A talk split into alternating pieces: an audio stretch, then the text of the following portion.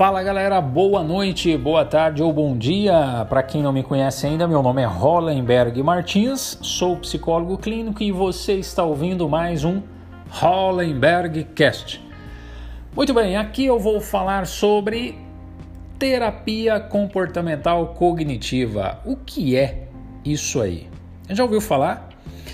Psicologia, psicoterapia, tem gente que foge de nós. Por que, galera? Que mito é esse? Que bicho é esse o psicólogo? Não precisa fugir da gente não.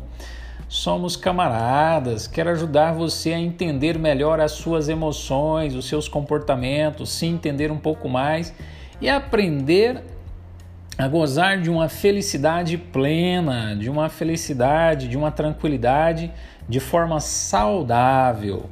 É para isso que serve a psicologia também, viu? Te, te apoiar em vários contextos da sua vida.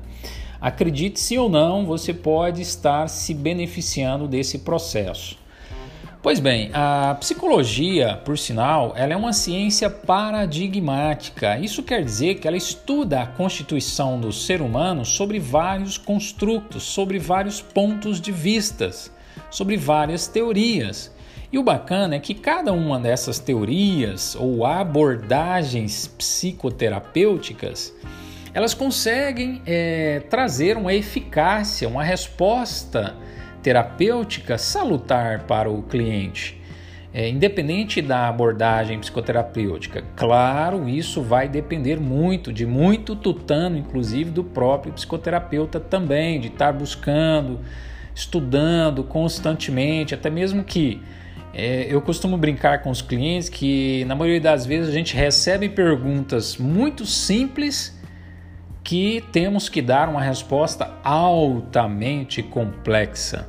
E aí a coisa é, de fato fica bem, bem morosa mesmo para a gente esclarecer tudo isso aí.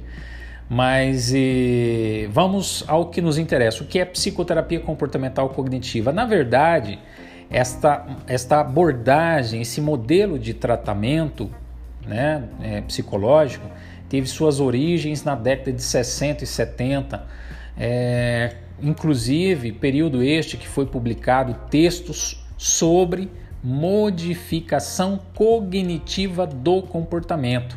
Quando se fala de cognição, estamos referindo a como os seres humanos percebem os fatos, isto é, quais são as interpretações que eles fazem de tudo que estão acontecendo ao redor deles. E aí tem muita problemática. Pode apostar, galera. As pessoas olham para os fenômenos, os, desculpa, os eventos que estão acontecendo à sua volta e eles pensam o que bem quiserem, obviamente, e arcam com inúmeras consequências. Vocês vão entender por que isso, isso manifesta. A palavra cognição, ela é de origem estrangeira, né? Digamos assim, ela tem aí as suas, ela traz o sentido do, do ato de perceber. Então equivale à percepção. Cognição equivale à percepção. É, Trata-se de um modelo de psicoterapia onde se levanta a hipótese de que as emoções, né, então a abordagem cognitivo comportamental, ela levanta a hipótese de que as emoções e comportamentos das pessoas são influenciadas por suas percepções dos eventos externos a, a elas, né, e internos também. Não vou entrar em tanto detalhes, senão vamos ter um árduo trabalho aqui. É, ou seja, não é uma situação por si só que determina o que as pessoas sentem, mas antes de mais nada, o modo como elas interpretam os eventos à sua volta. Costumo dizer, inclusive, que os pensamentos é, é uma interpretação da realidade, não é a realidade em si. Por exemplo, enquanto você está me ouvindo neste exato momento, provavelmente você pode perceber níveis no seu pensamento. Parte da sua consciência, da sua mente, está focalizando as informações que eu estou falando ou seja, está tentando entender e integrar os assuntos de um modo geral, e em outro nível, no entanto, você pode estar tendo alguns pensamentos avaliativos rápidos sobre outros assuntos, é, sobre o seu dia, sobre o seu final de semana, o que, que você vai fazer mais tarde ou amanhã, enfim. Esses pensamentos são denominados, inclusive, pensamentos automáticos, porque eles surgem na sua consciência de forma intrusa, viu? Eles são intrusos, eles não pedem permissão, não. Mas na maioria das vezes eles são empurrados pelos eventos externos e internos, que são os estímulos. Embora estes pensamentos são tão rápidos e breves, talvez você pode notar algum deles, mas acredite, você tenderá muito mais a estar consciente do que você está sentindo e dificilmente você conseguirá percebê-los. Para isso, eu gosto de reforçar que é muito comum as pessoas pensarem no que elas sentem. Dificilmente elas pensam no que pensam. Saiba que você, inclusive, tenderá a aceitar estes pensamentos automáticos como verdades absolutas. É, e isso é importante você recordar que, como eu falei, que é o que a referência pontua, na verdade eles são interpretações da realidade. Eles não são a realidade em si.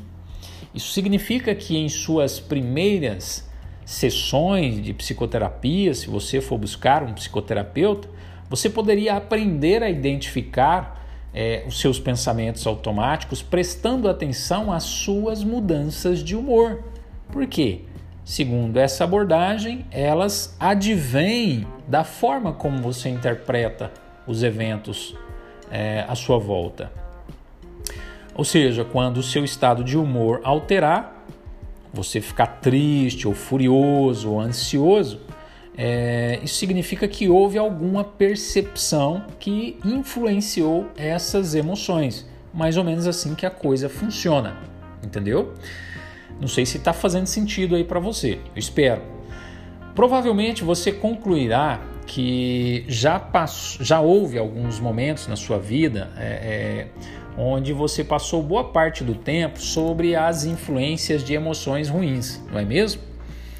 Isso é comum de acontecer com a maioria das pessoas, inclusive com a família Doriana, né? E talvez durante aquele período você não se dava conta da frequência com que você pensava numa determinada situação.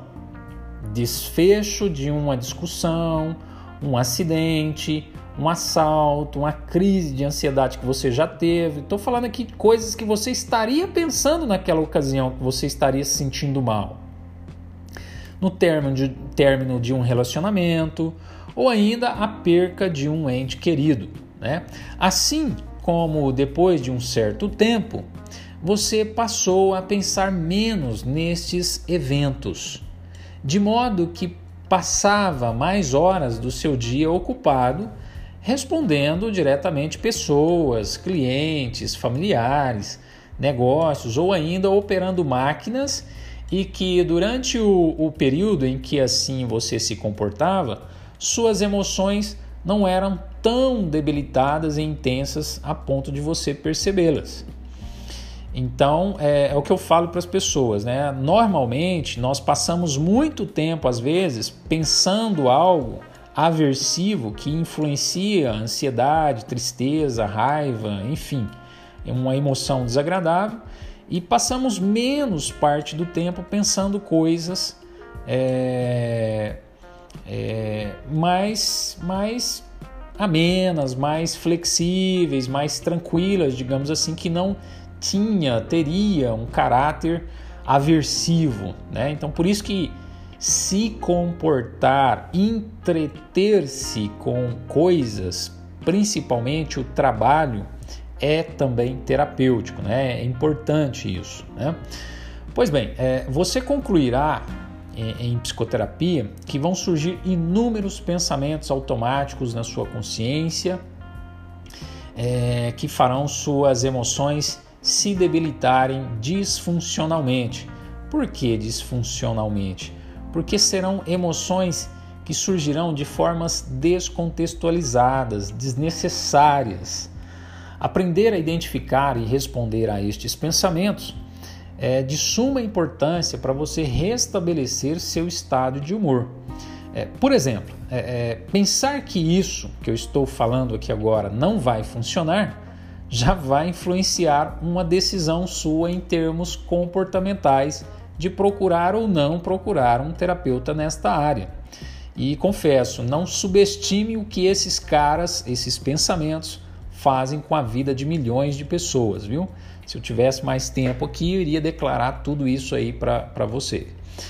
É, a nossa forma de pensar vai ganhando tantas falsas afirmações em função da nossa atenção seletiva que acabamos acreditando que os nossos pensamentos são a própria realidade, né? Que eles se tornam a própria realidade para nós, onde na verdade é apenas uma interpretação dela. Mas claro, haverão inúmeras maneiras de você saber como é, manipular aí um pouquinho desse, desse fenômeno através de algumas estratégias psicoterapêuticas aí desta abordagem. É, outro detalhe que eu gostaria de, de fechar aqui, pessoal, a psicoterapia comportamental cognitiva, já devo ter falado isso em outro podcast, é, é um modelo de psicoterapia ativo. Isso implica que o cliente é, precisa fazer algumas coisas fora do contexto clínico, ou seja, a maioria dos seres humanos passam boa parte da vida se comportando, se abdicando de alguns costumes que se tornam hábitos, que colocam eles depois numa condição passível de sofrimento, né? Passível de sofrimento. E por que cargas d'água? Isso tem que ser resolvido da noite para o dia. Não é assim não. A psicoterapia ela tem aí a sua maturação, ela tem um, um processo para ser desenvolvido, implementado, né? Então precisa da, da participação ativa do cliente aí, em termos de é, se comportar. Até costumo dizer que os médicos prescrevem é, é, medicamentos, nós costumamos prescrever alguns comportamentos, né? Que de uma certa forma é, nós levamos o cliente a descobrir isso para que ele possa é, é, gozar de uma resposta clínica mais eficaz e eficiente, como eu falei no, no início. Então, é importante a, a frequência nas sessões de psicoterapia, porque se, se a coisa for espaçando muito, é, faço das minhas palavras, das palavras do meu professor, aliás, as minhas, ou seja, não faz nem cosquinha no neurônio, né? É, porque aí depois pode, inclusive, até criticar o trabalho do terapeuta. É, então, assim, normalmente as pessoas trazem queixas para nós que eles levaram algum tempo para desenvolver e aprender aquilo, e a gente simplesmente vai fazer a reversão daquilo ali. Nós vamos tentar acelerar o processo de, de inversão daquele. É, aquele desconforto que a pessoa está sentindo. É, então isso aí é importante, né? A frequência das, dos encontros. Outra coisa também é muito comum o cliente quando está recebendo um, é, é, uma resposta, está tendo uma resposta clínica um pouco mais efetiva, mais salutar, mais terapêutica, digamos assim, abandonar o barco, e não está na hora. Tem muitas coisas para serem trabalhadas, né? Quer dizer, a pessoa consegue respirar um pouquinho, já quer mergulhar de novo, sair fora e, e não é assim. Então é bacana é você de fato fazer um trabalho aí que você consiga saber o que está acontecendo com você, como que aquilo é, foi desenvolvendo, o que, que você pode ter feito ao longo da vida que contribuiu para aquilo e o que você pode estar fazendo acidentalmente que colabora para o próprio processo da queixa, do adoecimento, digamos assim, né? Então é isso aí, pessoal. Espero que você tenha gostado. Caso você deseja marcar uma sessão, não me conhece ainda, meu nome, como eu falei, é Hollenberg Martins. E o meu telefone, vou deixar aqui, é 034 99674 2115. Atualmente estou me residindo em Uberlândia e atendo também via Skype, tá? Então fique à vontade se você gostou desta, desse, deste podcast para compartilhar para quem você quiser aí. Valeu, muito obrigado, foi um prazer inenarrável e até qualquer dia, se Deus quiser. Obrigado.